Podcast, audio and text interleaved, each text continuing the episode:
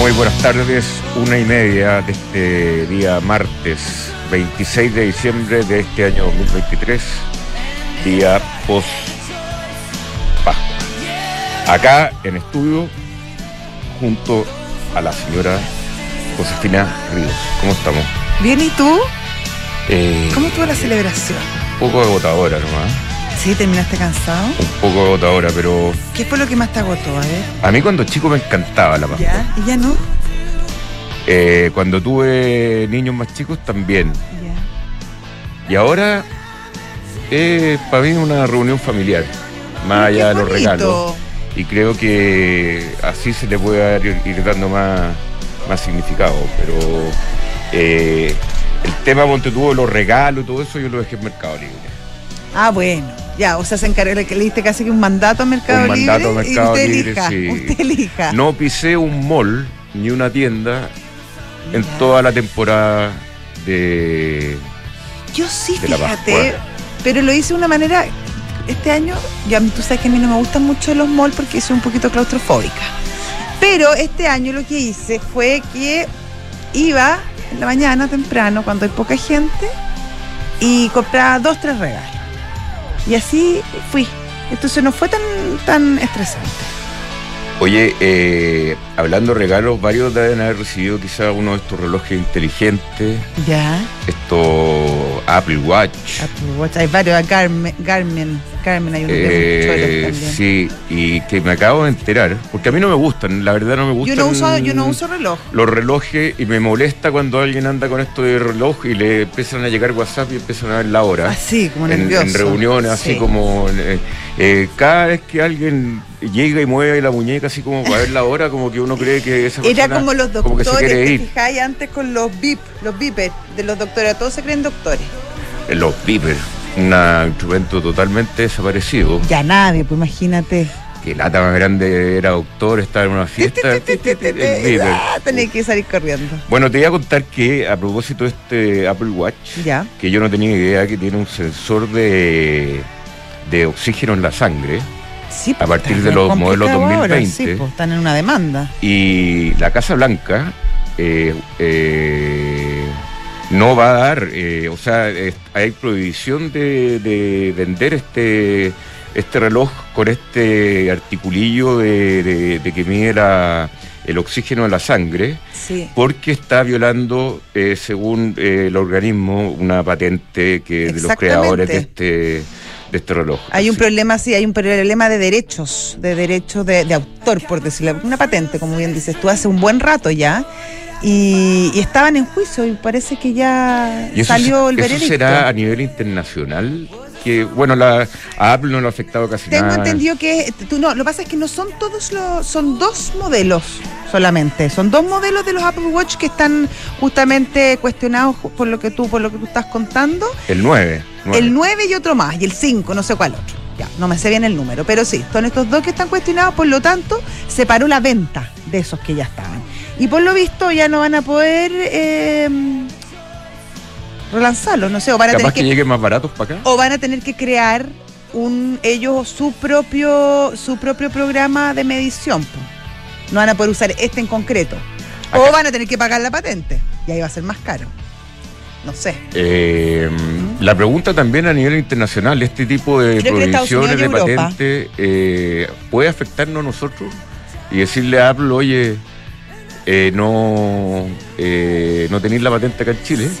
¿Sabes que en Chile Si uno se pone fregado, En Chile sí, en Chile es fregado, en- hay miles de países que no le hacen mucho caso a la- al tema de las patentes y por eso los remedios también son tan baratos. En Chile sí somos bastante respetuosos del tema de las patentes y los derechos y por eso los remedios y otras cosas son más caras porque nosotros sí pagamos.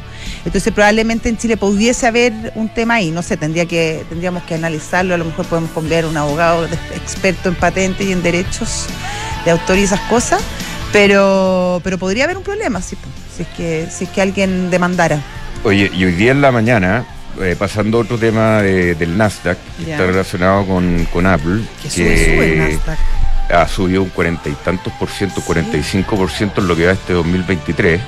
Y este mes en particular mucho también. Este mes de no, eh, el, este mes ha estado extraordinario, el mes de noviembre también, Sí. tengo entendido. Sí. Y, pero estuve viendo si es que, porque estuvimos discutiendo con el señor director, Ya, hay que si es discutir. que eran los máximos históricos del Nasdaq o no. ¿Y? Y no, estaba muy cerca, eso sí, ¿Ya? ¿Y cuándo fue el de máximo? un máximo en el año 2021 Ya. de 15.778 pun- puntos. Ahora está en 15.040. Hoy 2021, bueno, plena plena pandemia, cuando todas las tech se fueron al cielo, pues. Sí, ¿Te se fue acuerdas al tú? cielo, sí, y el 2000, durante el 2023 cayó fuerte. Claro, cuando ya las cosas se Y normalizaron. por eso ahora recuperando ha tenido este cuarenta y tantos por ciento de, de- porque para un índice importante en el mundo, un cuarenta y tantos por ciento, eh, Oye, una millonada. es una millonada. Una millonada. Oye, y en Chile el IPSA también está subiendo en este momento un 1%, 6.215 puntos. Es el más alto desde agosto de este año.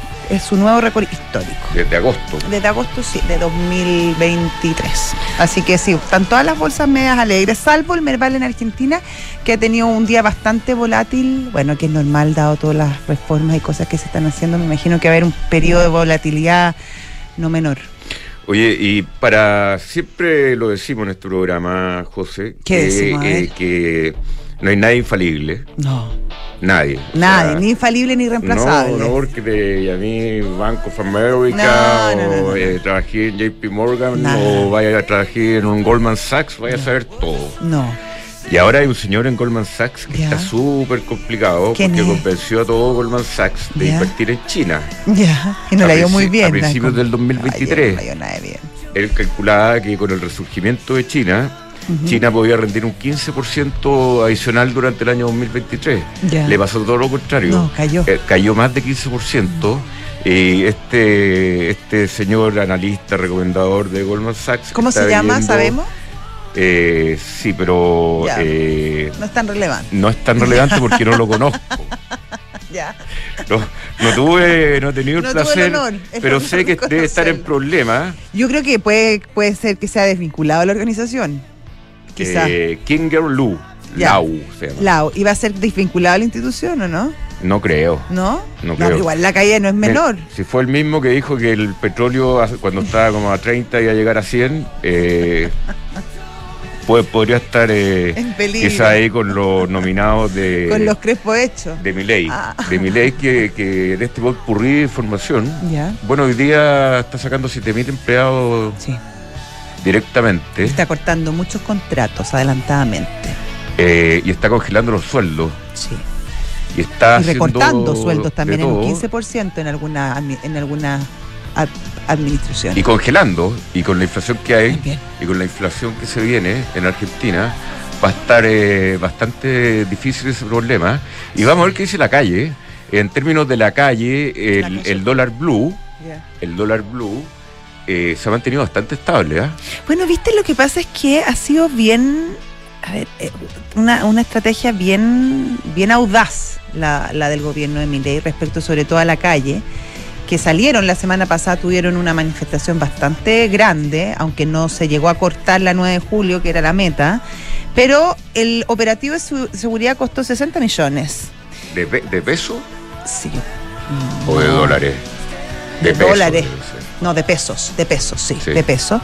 Y eh, el gobierno se lo cobró a las organizaciones. Dijo, bueno, yo no tengo por qué estar gastando la poca plata que hay en Argentina para estar cuidando las calles si usted decide tomársela. Por lo tanto, les mandó la factura a las organizaciones que organizaron estas manifestaciones. Ya salieron todos, no, si yo no lo organicé, no, yo no fui. Pero bueno, hay algunos que sí claramente está eh, hay evidencia de que sí participaron, líderes de ciertos movimientos que son súper conocidos en Argentina eh, y que son los líderes de estos famosos piqueteros que, que por muchos años eh, han dominado justamente eh, la calle, como dices tú. Y, y bueno, vamos a ver cómo reaccionan, porque obviamente cuando ya te empiezan a pasar la factura de los gustos que tú te das, eh, tiene toma otro toma otro rumbo las cosas. Ahora, eh, llegar y sacar a 7.000 funcionarios públicos de un día para otro, eh, congelando sueldos. ¿Qué va a pasar en la calle? Esa es la pregunta que me, hago con esas 7.000 personas.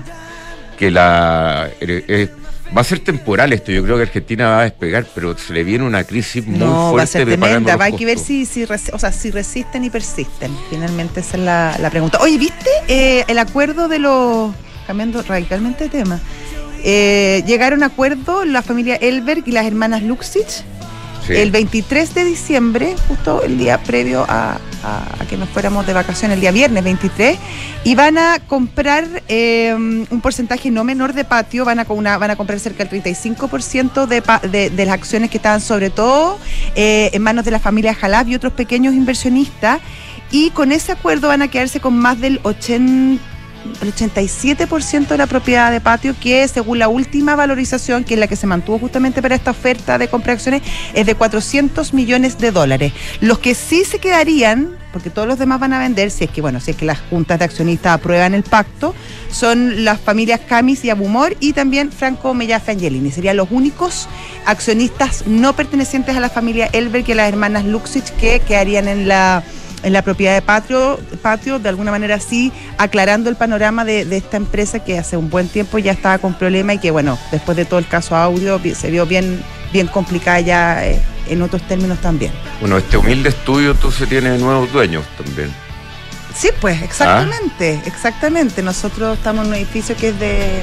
O sea, patio. pero sabes que no tiene los nuevos dueños, porque estos ya estaban. Lo que pasa es que ahora tenemos un nuevo controlador, Claro, pero probablemente. sale- Salen lo- lo- los Jalaf. la- los jalaf, exactamente. Sí. Muy bien.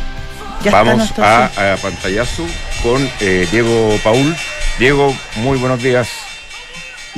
Muy buenas tardes. Buenas, buenas tardes, tardes, Diego. muy Sí, buenas es que se tardes. confunde Sí, ya. horario el doctor. Perdón, me confundí. Sí, una, una, ya a la 1.40. Sí. Eh, a, a ver, eh, en general lo- el- los mercados están bastante tranquilos. El IPSA está subiendo basta- bastante, está cercano a un 1% arriba, eh, con 38 mil millones de pesos, no mucho volumen, y yo creo que va la tónica de toda esta semana, al igual que está en Estados Unidos. La acción que más eh, que se ha transado, Soki Mix, con 10 mil millones de pesos, y después sigue Falabella con 2.300 millones de pesos. Tenemos que el dólar eh, ha estado subiendo bastante esta última jornada, de hecho hoy día de nuevo está, está subiendo, el último palo es 896,15. Ha estado bastante fuerte a pesar de que el dólar a nivel global se ha estado depreciando en la última semana. ¿Y qué, qué Eh, ha pasado acá que, que tenemos este problema hoy día del dólar nuevamente con aumentando y depreciándose más que su moneda paralela? No sé cuál es el- el- la explicación, uno podría dar algunos motivos, pero hay, por ejemplo, si uno, uno ve el, el análisis técnico del, del, del, del dólar, estaba como para que fuera a buscar niveles 895, ahora está un poquito más arriba, y tenemos que el Banco Central está, local por lo menos, ha estado bastante agresivo con, con el tema de las bajadas de tasas y se espera que sigan bajando las tasas un poquito más agresivos. Y anunció además Y que quizá volvía a comprar el Banco Central. Ahí te estaría mintiendo, no, no sí, sí, la no semana eso. pasada, fines de la semana pasada, no, no, no lo dieron por seguro, pero la presidenta del Banco Central, Rosana Costa, dijo que quizás se comenza, se reanudaba el programa de compra. Bueno, ahí tenía, uno tiene otro, otro ¿cómo se llama? Otro, otro, elemento, claro. Oye, otro eh, elemento más, meterlo en la juguera. Diego Paolo, y tú que estás ahí en la mesa, eh, hay una caída de cruzados. Eh, Sí, muy sí, fuerte, muy pero, poquito es muy poco son- volumen, Son ¿ya? 800, 800 mil pesos, es decir, eh, da para que marque, da, da para que marque el, eh, el precio, dado que uno necesita de, necesita 700 mil pesos, 800 mil pesos para marcar precio, pero al final del día se va a corregir porque uno necesita por lo menos 6 millones de pesos para que marque precio. Así es que este, este precio va a volver a la normalidad, si es que no se transa más, eh, cuando se cierre el mercado. O sea, volver a 120 más o menos. Eh, el precio 100. que está antes, exacto, 120, sí, está en 100 pesos. Ya, pero Ahora. no es que haya pasado algo con el proyecto No, no, cruzado, no, no, hay una, alguna información al respecto. No, no hay nada al respecto. Muy bien. Eh, la acción que más, eso, así que no sé si algo. Excelente, Diego, muchas gracias. Listo, Hasta luego. estén muy bien, cuídense, Chao. adiós. Diego Paulo, operador de renta variable de Ban Chile, corredores de bolsa. Eh, con Mercado Pago transfiere dinero gratis, retira plata en efectivo, compra con tu tarjeta sin comisión y mucho más. todo lo que necesitas para tus finanzas en un solo lugar. Date cuenta, abre tu cuenta, Mercado Pago. ¿Te preocupa la reforma previsional, la jornada de 40 horas o el cambio en las gratificaciones? Recurre al equipo de asesoría laboral de PwC Chile, expertos en reorganizaciones, auditorías laborales, soporte de negociaciones colectivas y más. Visita pwc.cl. Si te quedaste trabajando mientras todos salen de vacaciones, te contamos que con Book es posible ser feliz en el trabajo. Book es un software integral de gestión de personas que te ayudarán a optimizar tu tiempo el de la gente que trabaja contigo. Este verano me siento valorado y apoyado. Este verano I feel Book. Si estás buscando invertir en una propiedad, hazlo a ojos cerrados con Almagro, departamentos con excelentes terminaciones, alta demanda de arrendatarios y 45 años de trayectoria que lo respaldan. Encuentra todos los proyectos de inversión en almagro.cl slash inversionista. Si usted quiere hacer un regalo de total calidad, quedó atrasado o se quiere autorregalar una moto Ducati, vaya ahí, se va a entretener viendo todas las motos en Avenida Las Condes 11.412 de estas maravillosas motos italianas que también están en ducatichile.cl. Ducati es sin doble T, sin nada, tal cual suena. Y Mercado G es un broker con más de 10 años de experiencia. Es muy fácil operar con ellos. Tú tomas tu teléfono, mira los gráficos de dólar, por ejemplo, o yenes o euro, lo que tú quieras, y haces alguna operación durante el día. Tiene gran variedad de instrumentos para comprar o vender y también eh, se pueden generar beneficios cuando baja el precio de un activo. Ingresa a mercadog.com y resolverán tus dudas. Ya. Bien, estamos en línea con eh, Rodrigo Albial eh, director de Merco Chile. Vamos a ver un estudio muy interesante y un estudio que tiene bastante tradición, entiendo. Rodrigo, respecto a, la, a, la, a las empresas con mejor reputación en Chile. Cuéntanos un poco que tenemos también ahí una, eh, muy buena noticia para, nuestro auspiciador Mercado Libre, que, que está dentro de las más prestigiosas es la uno. Es la más prestigiosa. Yo, yo de verdad encuentro increíble, ya vamos a hablar con Rodrigo, que está en línea, pero que una empresa que el nivel de exigencia es tanto. Sí, en el sentido de que uno O sea, pide, claro, y quiere tiene que, estar ahí, tiene que llegar bien. Tienen que llegar bien. Entonces, eh, esta reputación que han construido realmente a punta y codo, eh, con mucho trabajo, y llegando al número uno, desplazando a, a un banco, a BCI. Rodrigo Albial, ¿qué tal? ¿Cómo estás? Hola, ¿qué tal? ¿Cómo están? Bien, ¿y tú? Bien, Rodrigo. Cuéntanos Muy un poco, bien por acá. primero que nada, ¿cómo se hace este, este estudio? Eh, eh, ¿Entre qué entre qué gente le preguntan y dicen, oye, cuál es la empresa más prestigiosa o con mejor reputación? ¿Cómo lo hacen? Mira, nosotros comenzamos eh, nuestra metodología en lo que es el mes de en el mes de agosto, donde comenzamos con la primera pregunta, que es a un grupo que lo llamamos directivos, que son gerentes de, empresas que facturan más de 30 millones de dólares. Estamos hablando de gerentes de primera línea, gerentes generales, directores de empresas, que de manera espontánea ellos seleccionan cuáles son las 100 empresas con mejor reputación corporativa en Chile, exceptuando obviamente la de ellos, y si pertenece esa compañía a algún, algún grupo empresarial. Luego de que nos mencionan más de 500 empresas, de manera espontánea tomamos las que tienen mayor número de menciones y también que fueron puestas en mejores posiciones, un top of mind, y luego ya pasa a ser evaluada por lo que se llaman los expertos, que solo 100 son evaluadas ahí, que son analistas financieros, sindicatos, asociaciones de consumidores, autoridades de gobierno, catedráticos, entre otros. Luego pasamos a ser evaluados por los consumidores de todo Chile, de todos los estratos sociales, hombres y mujeres. Luego hacemos un análisis en el entorno digital de cómo está la reputación, de qué se está hablando en las distintas redes sociales y finalmente estas 100 empresas que pasan el primer corte les pedimos que nos entreguen eh, sus indicadores de gestión. Ya de la memoria tomamos 200 indicadores de gestión financieros, comerciales, de recursos humanos, etcétera, para poder ver su realidad corporativa. ¿Cuánto se demoran en hacer todo esto? Porque general. harta pega. Es harta pega, es harta pega, es harto tiempo, es harto análisis, más de analizamos más de 500 indicadores de cada una de las compañías para poder decir cuáles son realmente las empresas con mejor reputación corporativa de acuerdo a su realidad y también de acuerdo a la percepción que tienen sus distintos stakeholders. Oye, Rodrigo, ¿ya hay categoría o en general es solo una gran categoría y se mide eso- básicamente la reputación, no importando de qué industria, a la industria que pertenece? Mira, nosotros sacamos la ranking, el ranking de las 100, pero también sacamos los rankings sectoriales, ¿ya? Ya. Que se definen por las 100. Por ejemplo, Mercado Libre, que estaban comentando ustedes recién, Mercado Libre es la primera del ranking este año, pero también es la primera del sector de tecnología, porque ya la que le sigue ya pasa el top 10. Entonces van quedando así en orden, pero efectivamente sacamos por sectores.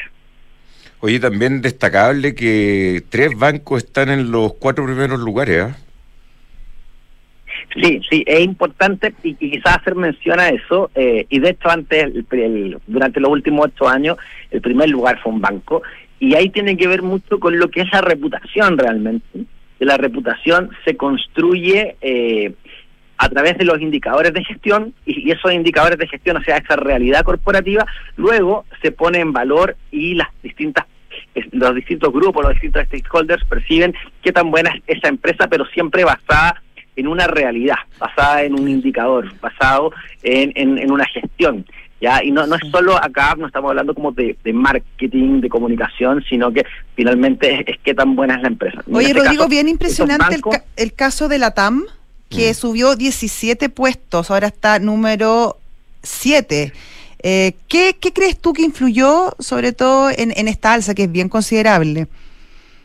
Sí, mira, el caso, el caso de la TAM eh, es un caso de estudio, yo diría hoy día, Mm. eh, en el sentido de que la TAM siempre tuvo muy buena reputación como, como empresa nacional. eh, luego, cuando pasó la pandemia y estuvo a punto de quebrar, la verdad es que la estrategia tanto de la empresa como, como el, el liderazgo, en este caso de Roberto Albo, que, que, que, llevó en este caso a la empresa a, a poder volver funcionar y volver a, posicionarse, yo creo que es clave. Ya y aquí un poquito indico esto, que el liderazgo dentro de, estas, de este tipo de compañía es fundamental. Ya el, el- líder aporta reputación a la empresa y la reputación apunta, eh, la empresa apunta reputación al líder.